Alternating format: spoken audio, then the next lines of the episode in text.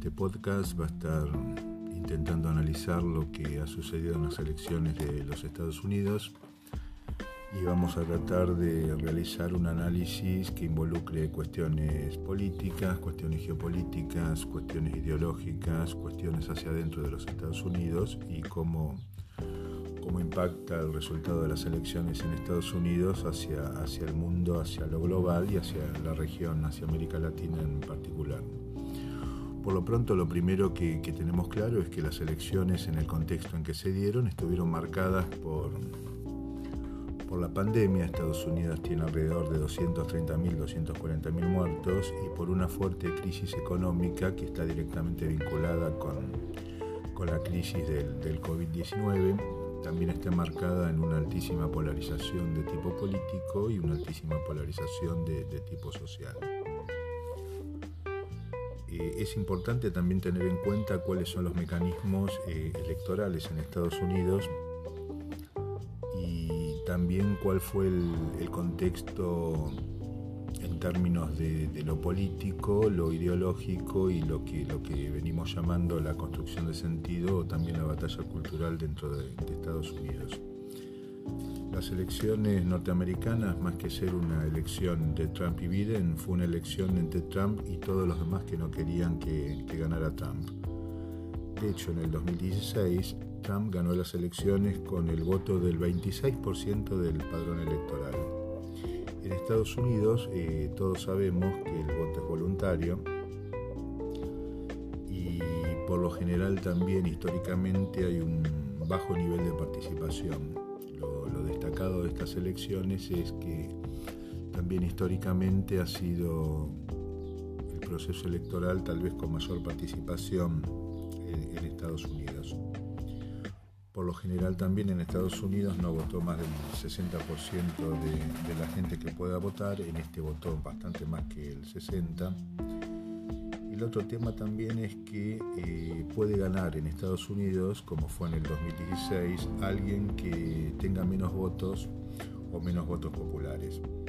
Por ejemplo, en la elección del 2016, Trump eh, sacó 63 millones de votos y Hillary Clinton sacó 66 millones de votos. En esta elección que, que gana Biden sí coincide el voto popular con, con, el voto del colegio electoral. Y esto es lo importante, ¿no es cierto? En Estados Unidos hay un sistema de, voto indirecto que está sostenido sobre esta idea del colegio electoral. Y en la anterior elección, también como dato interesante, eh, Trump fue electo presidente a pesar de que no votaron 94 millones de personas que podrían haber eh, votado. Digamos que en Estados Unidos lo que uno registra es algo así como mecanismos de supresión de, del voto, que lo que intentan, esto también se repitió en estas elecciones, que, que, intentan suprimir el voto de los pobres, de los latinos, de los afroamericanos o de las minorías. Es decir, eh, hay un estímulo o una intencionalidad de bajar los niveles de participación y no, no de subirlos, ¿no es cierto? En estas elecciones del 2020 eh, se redujeron miles y miles de lugares de votación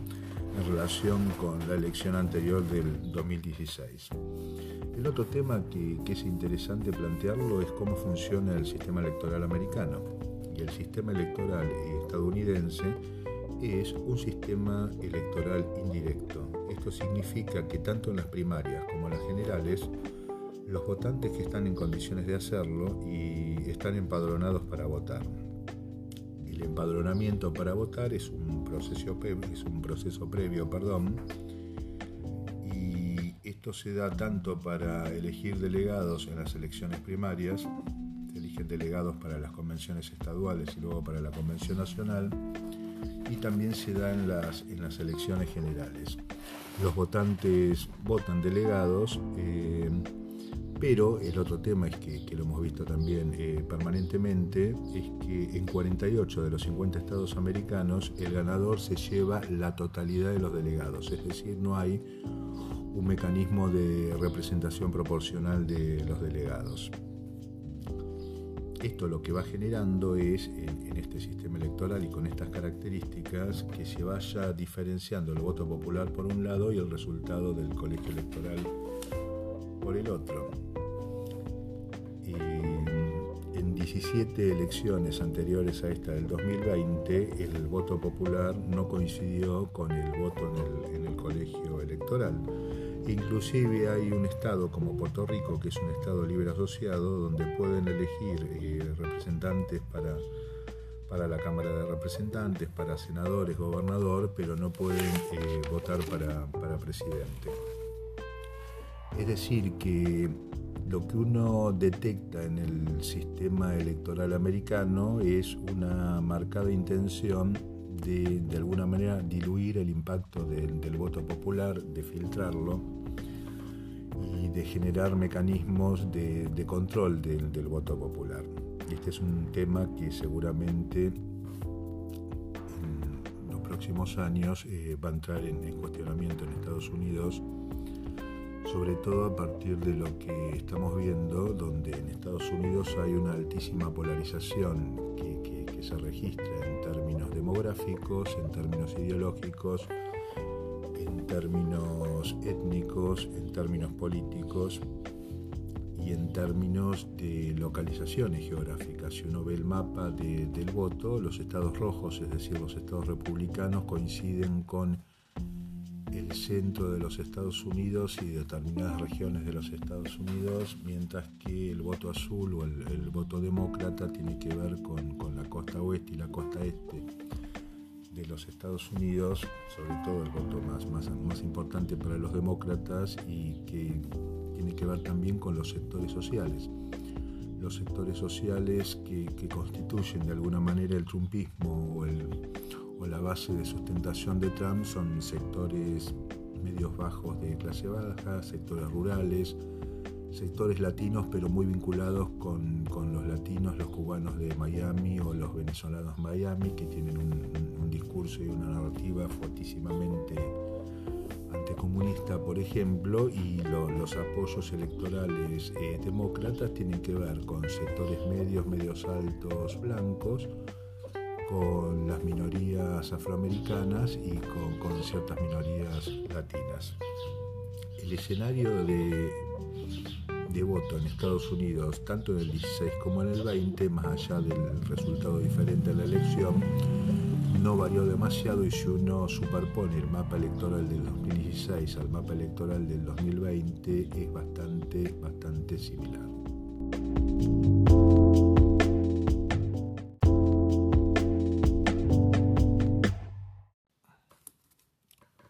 Bueno, ahora vamos a un análisis de tipo un poquito más estructural y que tiene que ver sobre todo con una mirada al, interior de la sociedad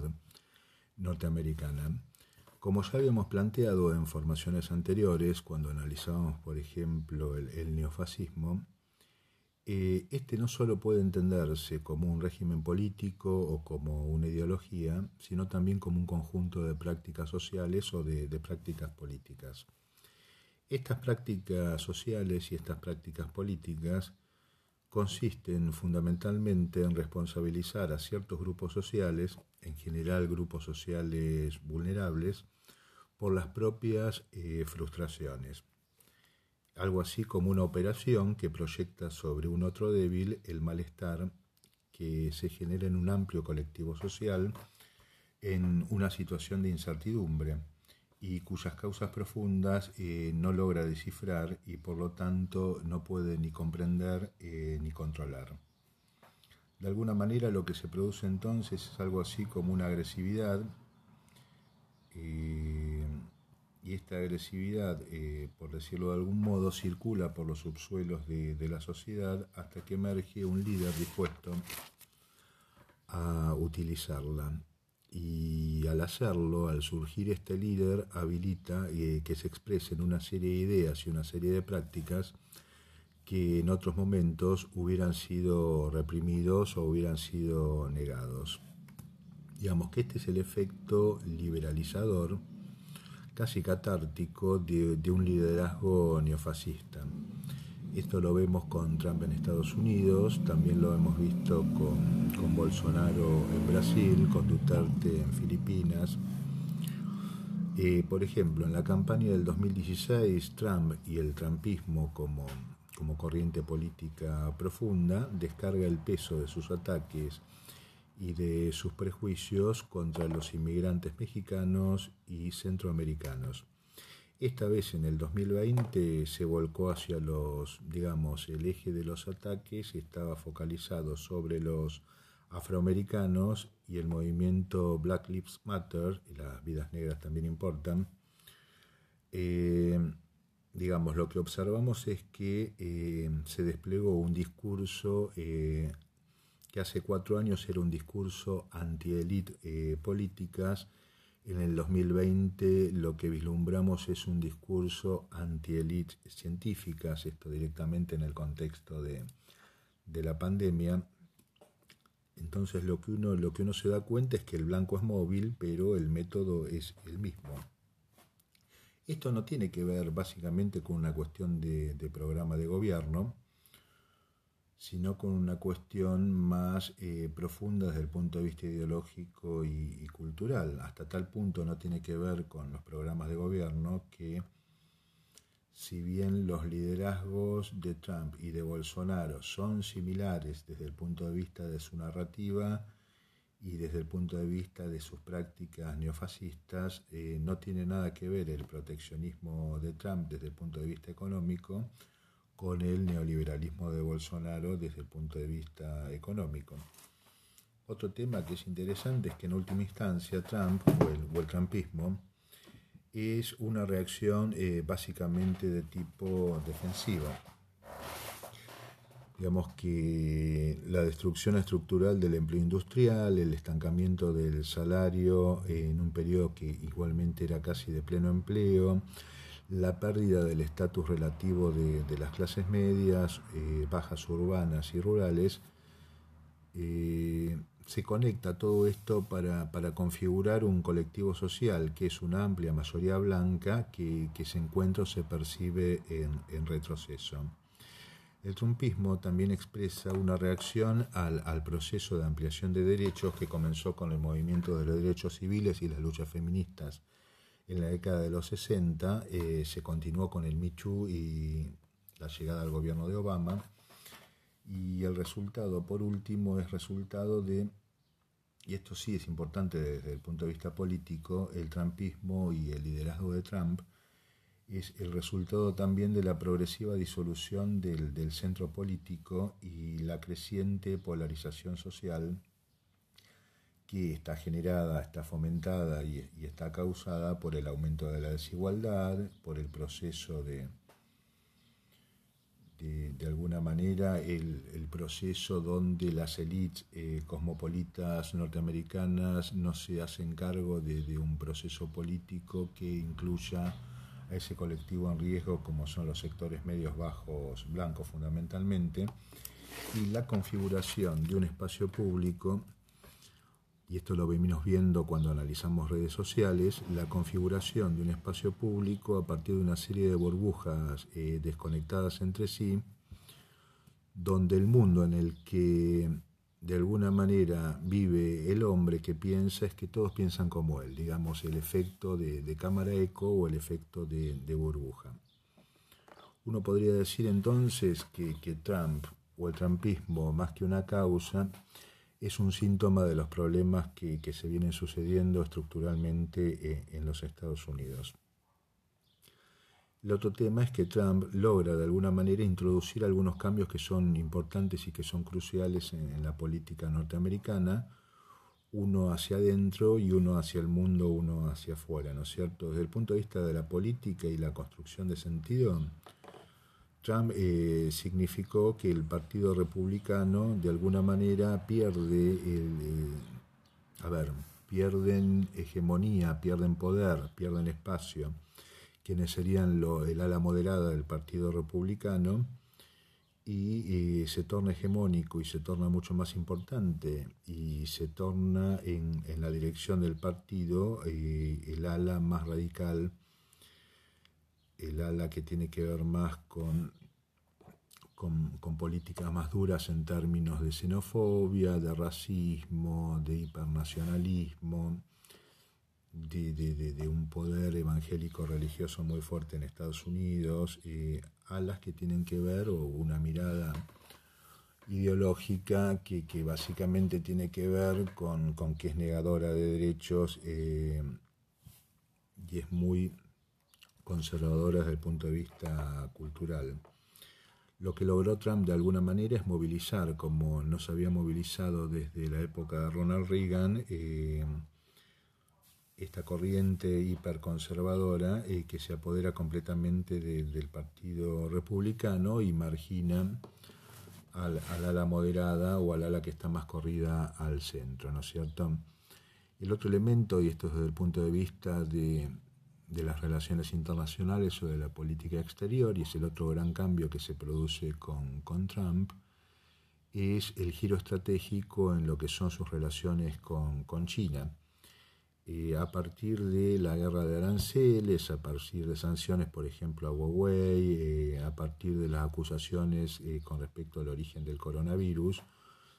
Trump y el trumpismo rompen el consenso sobre la conveniencia de tener una relación relativamente amistosa con China, que era casi una tradición en la política exterior norteamericana, que, se remonta a la época de, los 70 con Nixon y con Kissinger y que, en cierto modo también había derivado una perspectiva media, media fatalista o media determinista sobre el ascenso económico y tecnológico de China y el, y el declive de los Estados Unidos. Es decir, que se pasa de una política de cooperación a una política de, de contención que dio inicio a lo que se dio en llamar una nueva, una nueva Guerra Fría. Otro elemento interesante es que el caudal electoral del 2020, más allá del resultado de la derrota de Trump, eh, confirma, y esto lo vamos a analizar más, más en profundidad luego seguramente el martes en, presencial, es que existe una corriente político-cultural que expresa una serie de, de ideas que preceden la llegada de Trump al poder y que explican la emergencia de, de líderes con concierto parecido de familia como es Trump en Estados Unidos, eh, que pasa lo mismo en Filipinas, pasa lo mismo en Gran Bretaña, pasa lo mismo en Brasil. Es decir, eh, que lo que existe también en Estados Unidos es una polarización que si bien toma la forma de polarización política y tiene una estructura de polarización social, también significa el choque y el antagonismo de dos subculturas eh, políticas completamente eh, opuestas. Esto lo vamos a desarrollar mejor, mejor luego. Pero, pero como elemento interesante es que más allá de, la derrota de Trump, más allá del triunfo de, Biden, hoy los Estados Unidos, eh, por usar un concepto que utilizamos permanentemente en Argentina, existe una grieta en Estados Unidos es una grieta, una fractura de tipo demográfico, es una fractura de tipo social, es una fractura de tipo eh, geográfico, pero también es una, una fractura en términos de, subculturas políticas y, de entender hasta a determinados valores que tienen que ver con la cultura americana.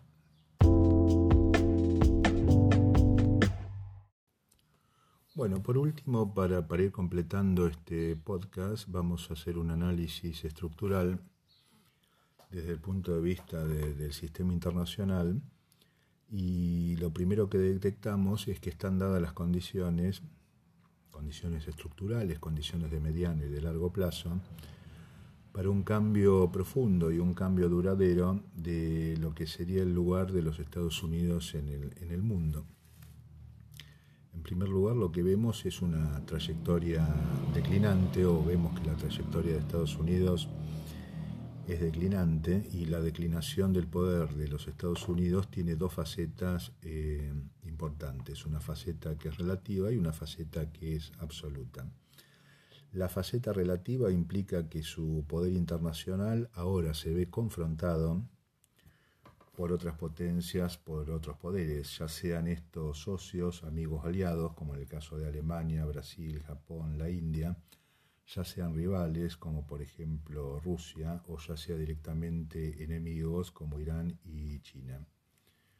digamos, con lo que uno visualiza como un elemento estructural en el, en el sistema de poder global o en el sistema geopolítico mundial, es el ascenso de la importancia económica y la influencia política de potencias emergentes como Rusia, como China, como la India, como la misma Alemania, como Irán en, su región. Y esto determina y configura un panorama internacional eh, mucho más complejo digamos, mucho más complejo eh, en términos de equilibrio de poderes y mucho más complejo para el mantenimiento de la primacía o de la hegemonía de, los Estados Unidos en los asuntos mundiales. Planteamos entonces que esta es una faceta relativa porque está en relación precisamente con el impacto de otros, de otros poderes globales y de otros poderes regionales. Por otro lado, la, faceta que tiene que ver con lo absoluto, la declinación absoluta, implica, por un lado,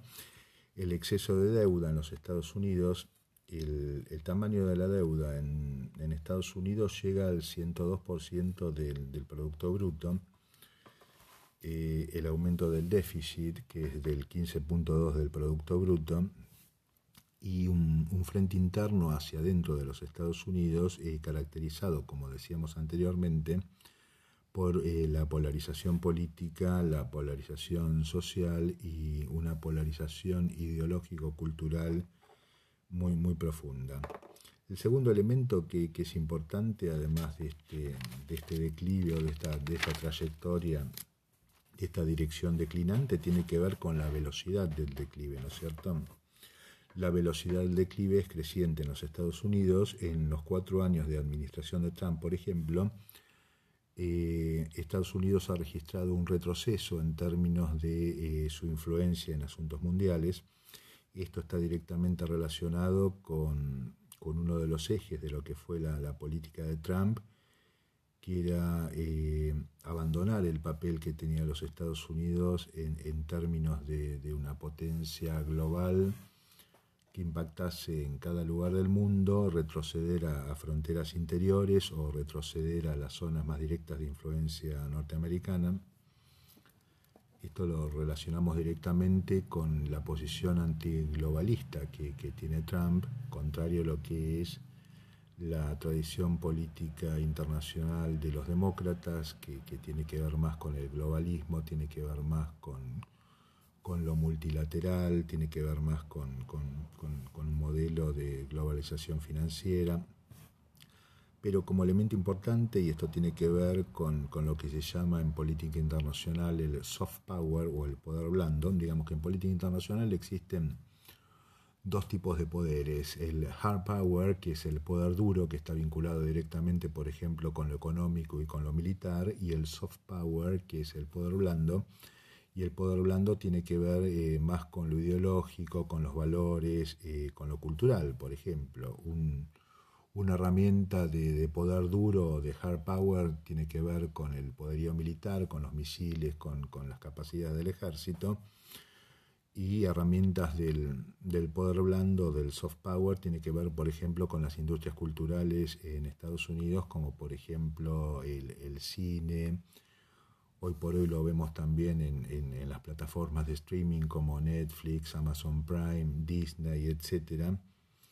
Digamos que hay una lucha de tipo militar, hay una lucha de tipo económico, pero también hay una lucha de tipo,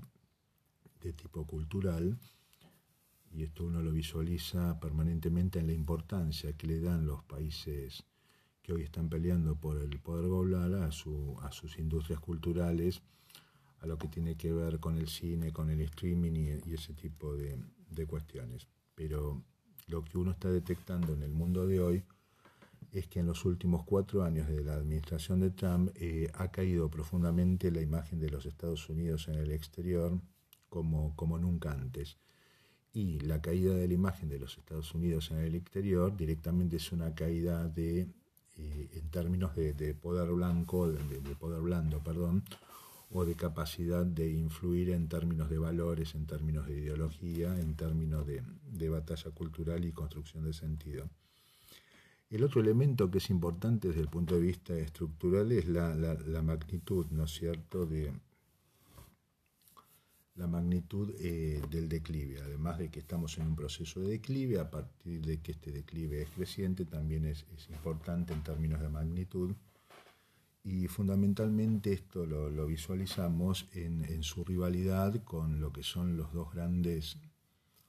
rivales o los dos grandes adversarios de los Estados Unidos, eh, Rusia, que tiene una, una rivalidad de tipo militar y geopolítico, y China que tiene una rivalidad eh, de tipo geopolítico y económico, ¿no es cierto? Seguramente lo que, va a suceder es que esta rivalidad eh, se va a acentuar en la medida también que, Rusia y China mantengan su, su alianza estratégica y esta intensificación de las rivalidades eh, va a estar directamente vinculada a partir de un nuevo gobierno demócrata con lo que seguramente viene, que es la intención de, la administración demócrata de reconstruir eh, ese mundo multilateral, ese mundo sostenido más en organizaciones internacionales por ejemplo, las Naciones Unidas, el, Fondo Monetario, etcétera, donde está claro también que estos organismos internacionales históricamente han estado al servicio de los intereses de, los Estados Unidos. Lo que sí hereda Biden es un mundo caracterizado por una relación muy conflictiva con, Rusia, eh, en cuestiones geopolíticas y donde se habla de una nueva guerra fría con Beijing, con, China, una guerra comercial que se vio y lo tenemos visualizado, por ejemplo, en todo lo que tiene que ver con las sucesivas rondas de aumento de aranceles a productos chinos por un lado, la competencia tecnológica que se observa, por ejemplo, en la prohibición de aplicaciones chinas en territorio americano como era WeChat por un lado y TikTok por el otro, el tema también de Huawei. Y lo que, lo que visualizamos es que más allá del cambio de administración y de cuál es el rumbo que le va a imprimir Biden a la nueva administración, hay una estructura global mundial que de alguna manera está preparando el escenario para que el próximo presidente norteamericano asuma y desarrolle su administración en un contexto de competencia con, otros grandes poderes. Digamos que acá hay una cuestión geopolítica y una cuestión eh, geoeconómica y la pregunta fundamental en estos términos es qué actitud va a tomar Biden y qué rumbo va a tomar los Estados Unidos en su relación por un lado con Rusia y en su relación por el otro lado eh, con China, que hoy por hoy es el, villano preferido de, la Casa Blanca. Es decir, que a lo que apunta hoy el mundo es a la, a la construcción, o por lo menos estamos en proceso de construcción de un nuevo orden mundial, un orden mundial diferente a lo que era el orden mundial liberal o neoliberal eh, que que ya cuando asume Trump estaba en crisis y que de alguna manera cuando Trump llega al poder se encarga de tratar de, implosionarlo. Y lo que tenemos claro también es que hay un declive real del, poder de los Estados Unidos eh, en el mundo. Y la pregunta es entonces si el mundo eh, va a transformarse, como pareciera, en un mundo de carácter multipolar, con varios poderes globales importantes o va a haber algún intento de, los Estados Unidos de recuperar la hegemonía a partir de la reconstrucción de lo que sería el, el, antiguo orden neoliberal o el antiguo orden eh,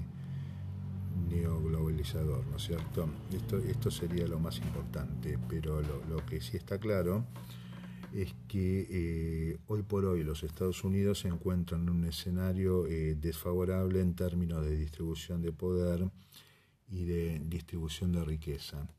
El otro elemento que es importante y que tenemos que tener en cuenta es cuál va a ser el impacto de la nueva administración demócrata en, en América Latina. Esto lo vamos a hablar mejor en, en presencial, pero por lo pronto uno lo que visualiza como, como elementos importantes es que la, derrota de Trump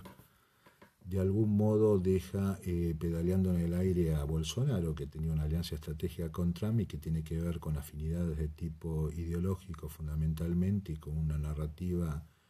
fortísimamente conservadora.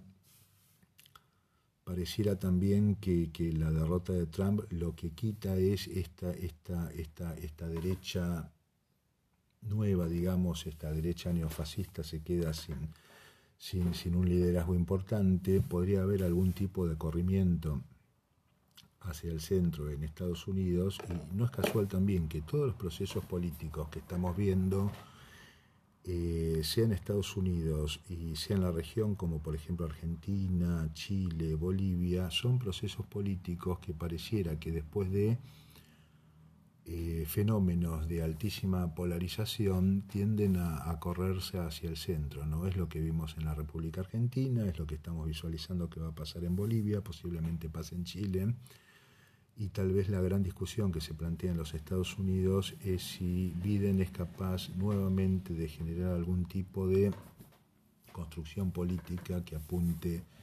más hacia el centro si el Partido Republicano va a resolverse entre aquellos que, adhieren al trumpismo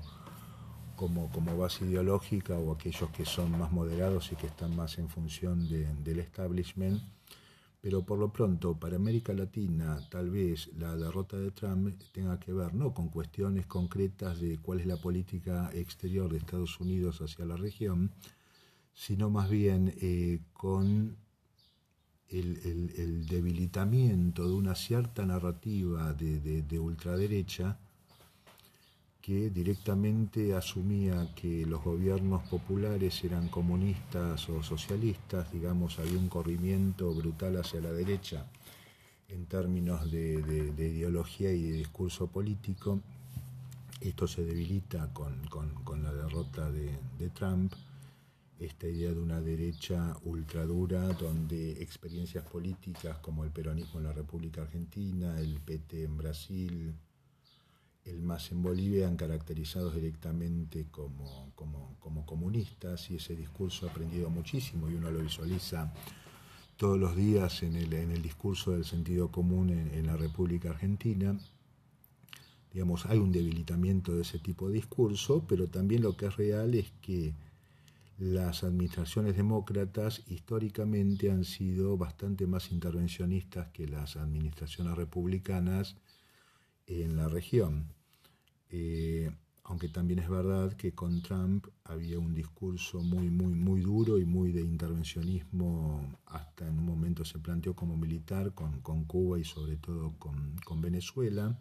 Hay una participación directa de la administración eh, norteamericana en todo el proceso que conduce finalmente al, triunfo de Bolsonaro en Brasil. Hay una participación eh, norteamericana en lo que fue el, golpe a Evo Morales. Digamos que más allá de los cambios de administración, lo concreto es que los Estados Unidos, históricamente, más allá de si son republicanos o demócratas, tienen una fuerte impronta intervencionista en los países que ellos consideran que son su, región directa de influencia. Y, estamos hablando de México, Centroamérica, la región norte de, Sudamérica y el cono sur, Chile, Argentina y Brasil. Digamos, todo esto hoy está en proceso, todo esto está para, para seguir analizando pero tal vez, y a mi juicio, el elemento más importante que, nos aporta la derrota de Trump es el debilitamiento de esta narrativa de, ultraderecha, que lo que genera es una, fractura muy profunda entre culturas políticas, cosa que no solo se daba en Estados Unidos, sino se da en el resto de la región.